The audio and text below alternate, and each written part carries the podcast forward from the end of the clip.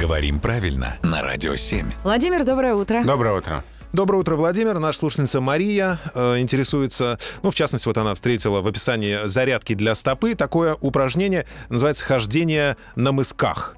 Честно, такой вариант встречаю впервые, говорит Мария. А, потому что всегда мы говорим, ходит на носочках или ходит на цыпочках. А, есть ли вообще разница между этими вариантами и как правильно? Ну и дополнительно, что за цыпочки такие, на которых мы ходим? Значит, что такое носки в этом значении?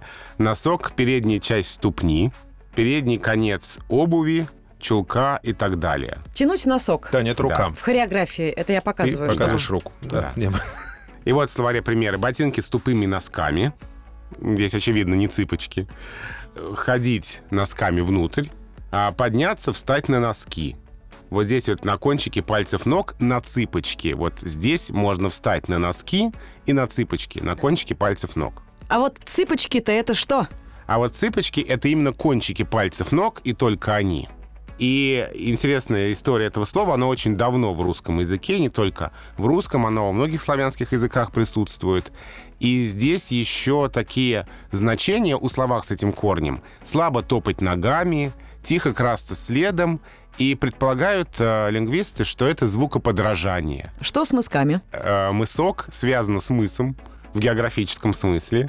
А мыс — это часть суши острым углом, выдающееся водное пространство. То есть это оконечность ноги?